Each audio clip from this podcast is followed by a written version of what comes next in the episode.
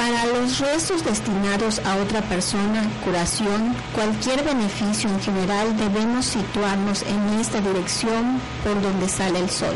En cambio, cuando se pide para que uno mismo, hay que situarse en la cara al oeste, dirección por donde se mete el sol.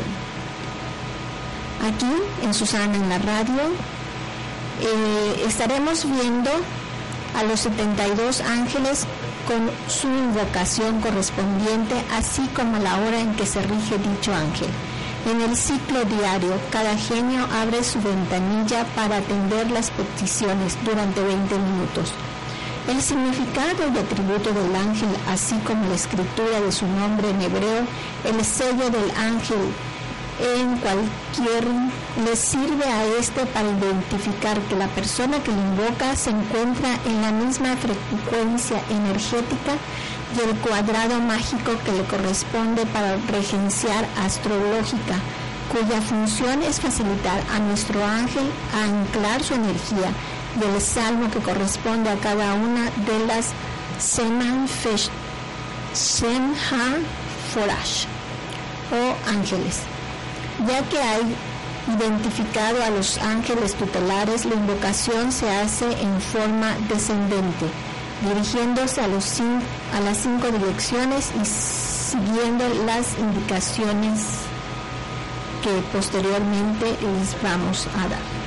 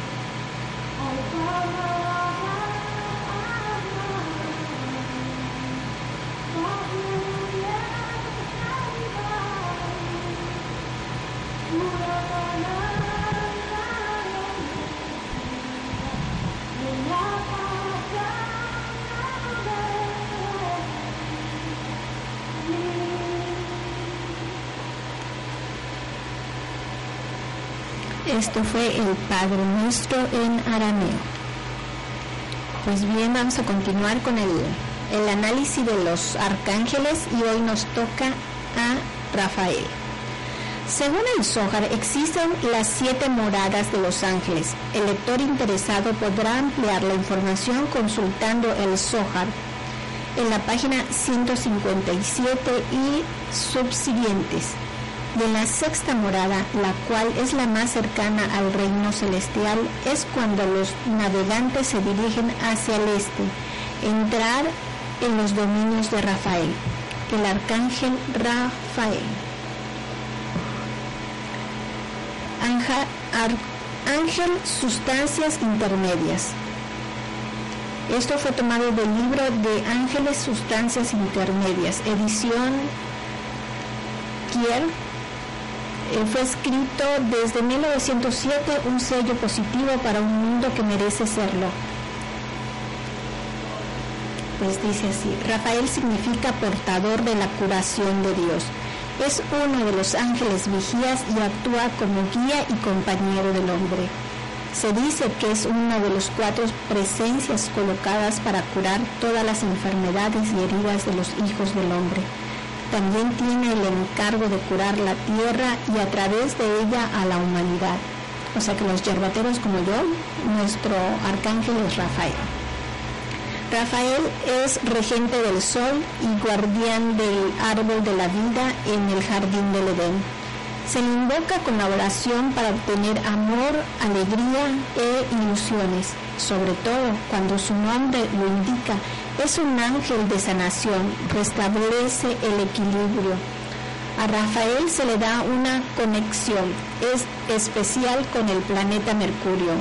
Por ello es un ángel de ciencia y conocimiento, similar a Dios, al dios griego Hermes es mensajero divino y guía en los infiernos. El arma mágica de Rafael es el báculo. Una de las leyendas más conocidas lo coloca como el ángel enviado a Salomón con el obsequio del anillo mágico para construir el templo. El anillo que tenía grabado una estrella de cinco puntas le permitió a Salomón someter a los demonios para que lo ayudaran a contemplar la, a completar la construcción del templo.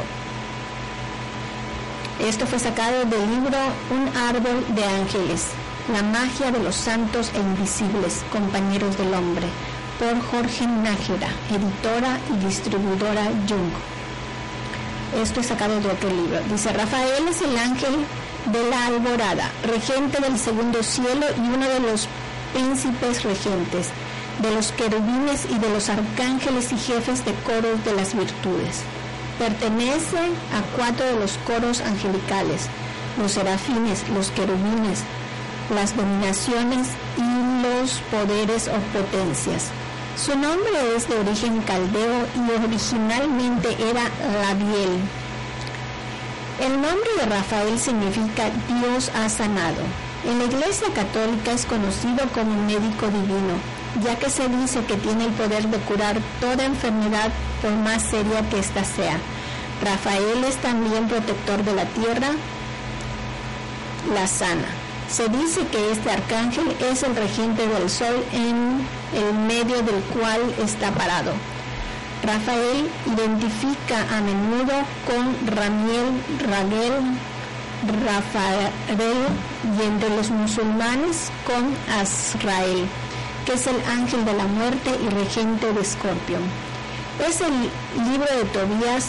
Rafael esconde su identidad angelical bajo el nombre de Azaria.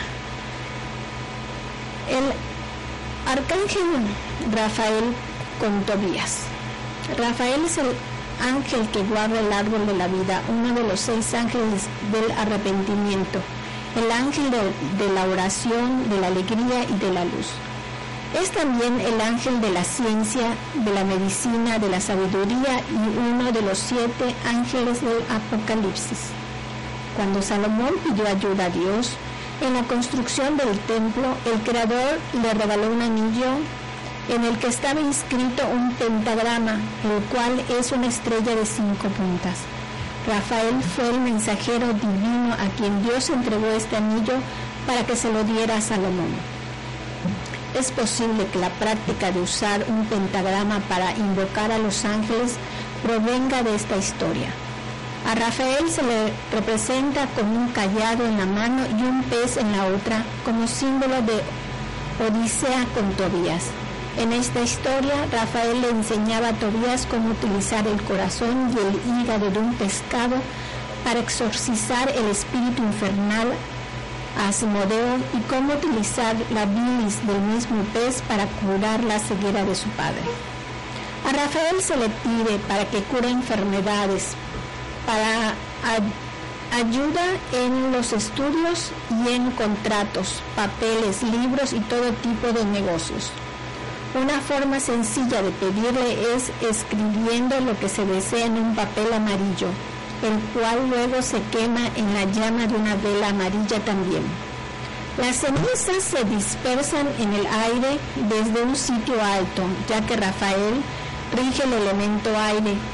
Esto, como toda devoción o ritual angelical, solo se puede hacer en luna creciente y es posible que un día miércoles es el día regido por Rafael. De Rafael se dice también que es uno de los guardianes o Gringoril, que tiene una continua vigilia sobre las puertas del cielo y también es uno de los guías del Seol, donde según los judíos van las almas cuando el cuerpo muere. Es uno de los cuatro grandes príncipes que están frente al trono de Dios y según fuentes rabínicas, uno de los tres ángeles que visitaron a Abraham. Los otros son Miguel y Gabriel. Se le conoce como el ángel de la simpatía, ya que siempre está risueño y es el ángel de la sexta céfira en el árbol de la vida. En tiempos recientes se ha estado corriendo rumores de que Rafael es una entidad femenina, pero en realidad los ángeles son espíritus sin forma material toman apariencia física solo cuando desean ser percibidos por los seres humanos. Esto fue sacado del libro Compendio Cabalístico de Francisco La.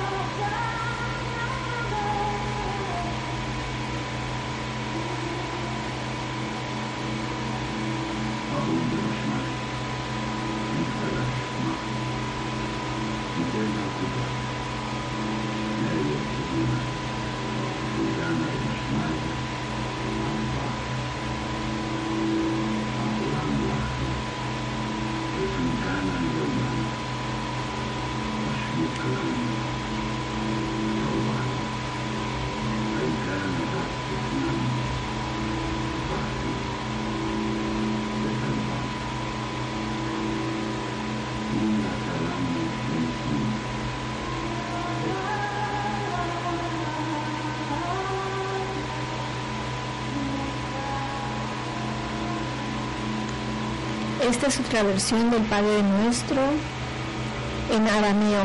Este, esta versión en arameo fue encontrado en Nat Hamadi. Y muchos, muchas personas que quieren conectarse con la divinidad, pues le han dado varias versiones a este Padre Nuestro. O sea, viene siendo el original del que nuestro Señor Jesucristo le dio a sus apóstoles. Pues bien, la otra investigación que les traje se llama La magia de los salmos. ¿Por qué Susana en la radio está dispuesta a decir ante los medios de comunicación para qué sirve cada salmo? Porque tiene un poder muy importante en cada uno de estos salmos. Y si sabemos cuál es el poder, y si sabemos qué es lo que nos puede dar, pues tenemos esa llave de acceso a ese mundo espiritual que a veces no buscamos cómo, cómo lograr lo que queremos. Y a través de los salmos, Dios ha dado esta combinación de letras, de palabras para que sea más fácil conectarnos con Él. Pero ¿qué dicen los libros ah, sobre esto? Dice la magia de los salmos. Que Él dará orden sobre ti a tus ángeles que guardarte en todos tus caminos. Los salmos están considerados fórmulas mágicas. Esto es, en su interior radica una inmensa fuerza invocatoria y transformadora. En la actualidad solemos acercarnos a ellos con piedad, pero sintámonos ajenos a nuestra vida, lejanos en el tiempo y distintos en el espacio que se ubican. Pero la realidad es que para que la antigua ciencia mágica, los salmos son eternamente actuales y su poder es posible de ser evocado en todo tiempo y lugar. Atribuidos al mismo rey David, el viento de los siglos no logró barrerlos. Sus letanías, estrofas, sus hermosos giros y sus imágenes cargadas de tensión sonora tanto en los antiguos templos como en las catedrales medievales y en los altares de los oratorios de los magos del Renacimiento, todos hallaron en ellos luz y calor espiritual sin igual. Así y todo, aun siendo muy leídos y recitados, hemos perdido el valor mágico y el sentido energético espiritual que ellos portan. Sabemos que hay un salmo para cada cosa y que cada cosa es bien expresada por un salmo. Hay salmos para pedir trabajo, como el Salmo 10, para invocar a los ángeles, como el Salmo 91, o para orar por el alma de los difuntos, como el Salmo 23. Pero esto no queda aquí. Cada uno de los salmos posee una fuerza mágica que ayuda a invocar al mago aquellas luces que buscan para que una obra dada de ellos extraemos mantras y nombres angélicos y con sus párrafos de poder elaboramos talismanes y sellos que sirven para proteger y asistir a quien los porta. Muchas veces una sola frase de un salmo permite que en torno a sus energías el mago realice un ritual completo. Cuando ocurren algunas ceremonias de protección y de personas y lugares, en otros tiempos y en ciertos templos y movimientos espirituales se les pedía a los neófitos y a los iniciados que conozcan la totalidad de los salmos de memoria, ya que estas oraciones memorizadas son un sello, un pentáculo grabado en la energía áurica del mago. Los salmos son talismanes completos. En ellos encontramos nombres, figuras, números, fórmulas, y los salmos en la boca y en el corazón se logra acercar un poco más el cielo a la tierra y viceversa. Porque está en su, en su razón de ser. Son un nexo energético entre los distintos planos de existencia. En ellos el mago puede encontrar material y energía necesaria para enfrentar cualquier obra y en especial la obra de la transmutación personal. Muchos son los salmos, son perfectas llaves de invocación angélica. Perfectas quiere decir que la tradición de los magos son logro, nos logró encontrar mejores que son insuperables. Ellos son una verdadera gran obra, fruto del encuentro de lo divino y lo humano. El ejemplo más claro es el más que famoso Salmo 91. La recitación ritual de este pedido de protección permite obtener asistencia angélica inmediata. Las fuerzas y calidad de esta protección está ligada a la actitud interna y externa del invocador y no a la calidad de la fórmula que supera a la virtud energética del que invoca. Pues como suele ocurrir, muchas fórmulas a veces no funcionan a causa de las diferencias de calidad espiritual entre los hombres que la elaboraron y aquellos que la aplican. Pues, ¿de qué sirve una pluma y tinta? Por más que éstas sean de la mejor calidad en manos de un hombre que no sabe escribir. También es importante saber que para la magia, cuando más es aplicada una fórmula o oración en el tiempo, más grande es su poder, pues queda ligada energéticamente a todas aquellas almas que lo utilizaron y en caso de los salmos este poder es inmenso, ya que su aplicación ritual es milenaria. Por todo esto es que entre los libros mágicos y los textos que poseemos en nuestro laboratorio debemos encontrar un salterio, un libro de salmos. De él extraemos luz, fuerza y sabiduría para nuestra vida y para la asistencia mágica. Aprender a vincular con su luz es parte de la obra de aquel que busca transitar el camino de la magia como un modo de transformación.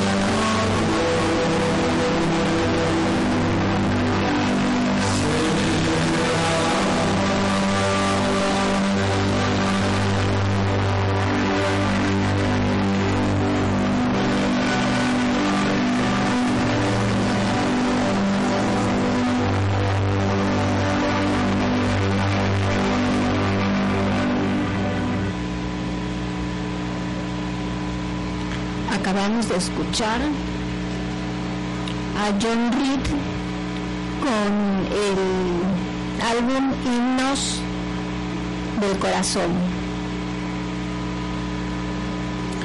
Pues continuando con el tema de por qué debemos de leer constantemente y continuamente los salmos, les traje otra, otro libro. Dice, el uso de los salmos para curación.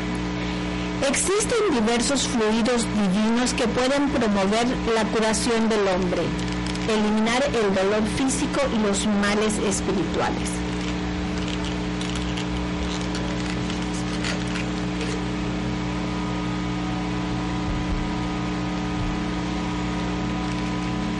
La oración es uno de los que consiguen alcanzar del mismo modo al cuerpo material y al alma. Una oración puede tener un poder de curación comparable a cualquier otro recurso terapéutico con las ventajas de que consigue alcanzar los espacios del espíritu.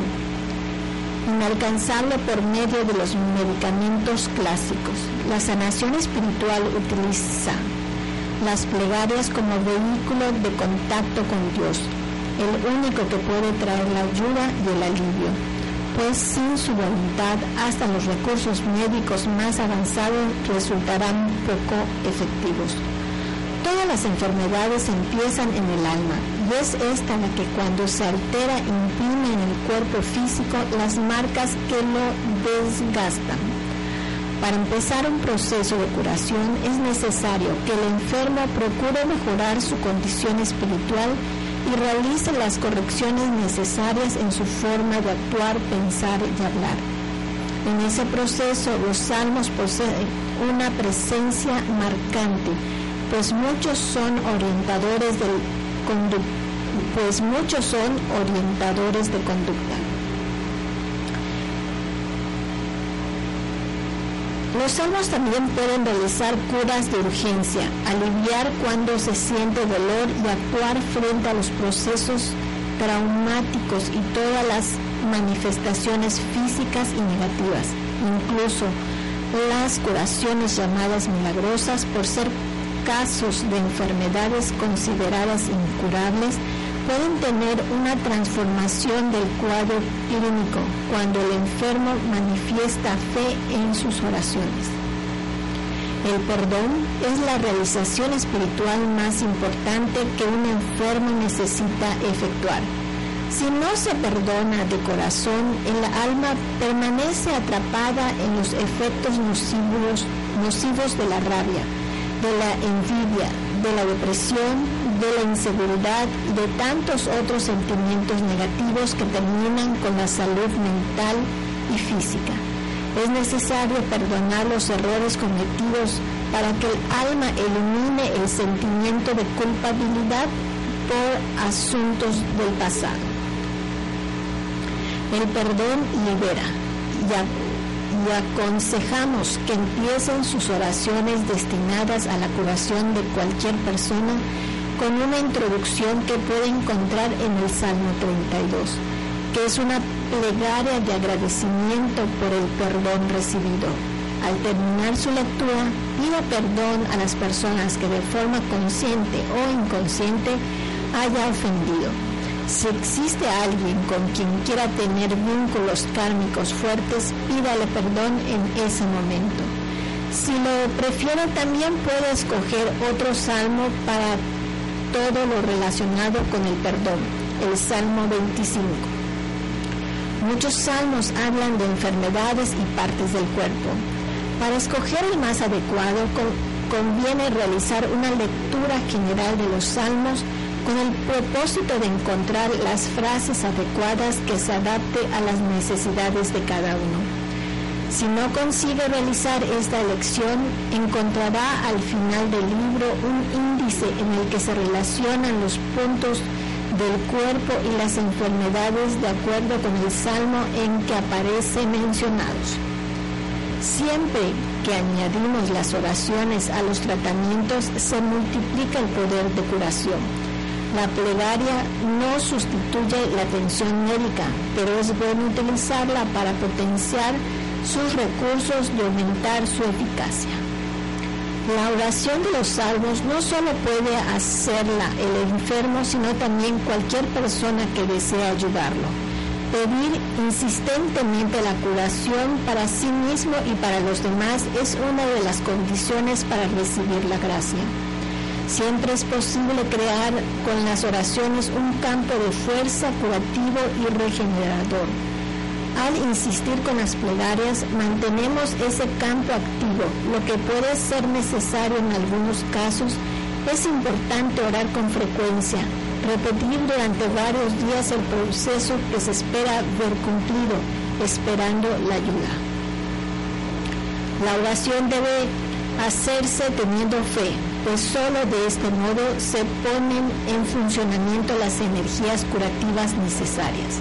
La fe y la oración juntas son capaces de unir al hombre con Dios y traer la tierra y traer a la tierra la fuerza divina, que es el fluido generador de curación tan esperada. Los salmos, al ser antiguos, ya poseen una gran energía acumulada y cada vez es más fácil conseguir por medio de ellos la unión con Dios. No obstante, los salmos no son las únicas plegarias capaces de curar. Una oración que sale del corazón, del corazón y cualquier otra plegaria de la religión personal contiene el mismo poder de recuperación. La clave del poder de la oración reside en la fe. No debe de dejar de orar aunque nazcan nuevas esperanzas. Esta pues también protege contra el dolor, contra la soledad y la inseguridad de los últimos momentos de la vida. El principal salmo de curación es el número 6. Sus palabras son una súplica que demuestran la urgencia de la persona que pide ayuda en ese salmo el enfermo recoge sus males como algo que tuvo origen en sus errores pasados, pero considera que el sufrimiento que ha soportado ya ha sido suficiente para el aprendizaje que debería realizar. Hacer la oración de este salmo junto a la persona que está sintiendo dolor es como aplicar una medicina. El alivio siempre es evidente y llega con rapidez. Esa plegaria termina dando las gracias como si la curación ya se hubiera realizado. Ese modo de orar, agradeciendo aquello que se desea como algo ya alcanzado, es muy positivo. Al agradecer, la persona demuestra confianza en Dios y no deja espacio a la duda, que anula su fe en la capacidad divina.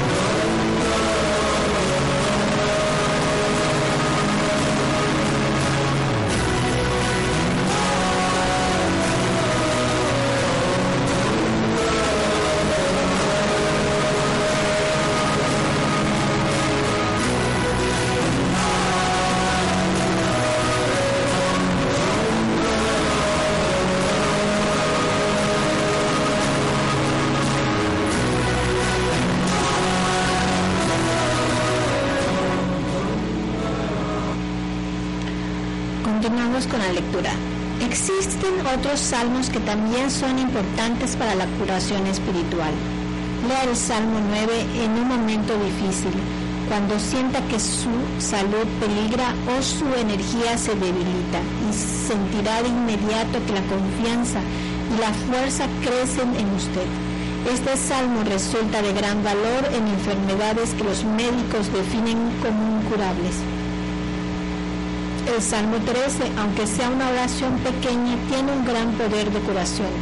Actúa especialmente en los casos en que la enfermedad aparece por culpa de comportamientos negativos de la persona, como en el caso de los vicios. Cuando el origen del mal se encuentra en los asedios espirituales, es decir, cuando la persona es víctima de espíritus perturbados, la ayuda que proporciona el Salmo 16 es muy valiosa. Su rezo crea una protección que anula las influencias espirituales negativas y el Salmo 16 también aleja el miedo a la muerte. El Salmo 18 tiene la misma capacidad de protección contra los enemigos espirituales y además potencia la fuerza física.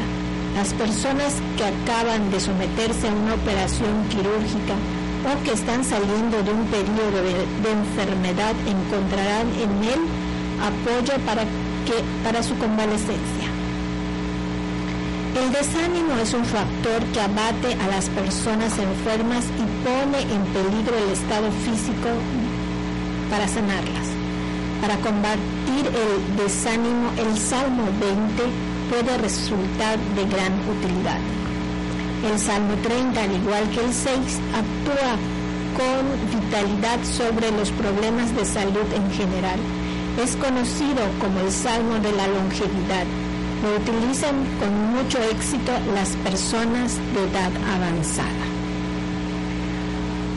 Pues les doy muchísimas gracias por estar ahí en su radio, escuchándome como cada viernes de 4 a 5 el objetivo principal, siempre les he dicho, Dios existe. Y una manera de podernos comunicarnos con Él es esta manera que es muy antigua, que utilizaba nuestro Señor Jesucristo cuando Él asistía a las sinagogas, cuando Él asistía al templo. Y a través de estos salmos nosotros en la actualidad podemos conectarnos con esa luz divina, esa luz que nos creó, esa gran mente que lo creó todo. No se olvide, Dios existe. Y muchas gracias por escucharme.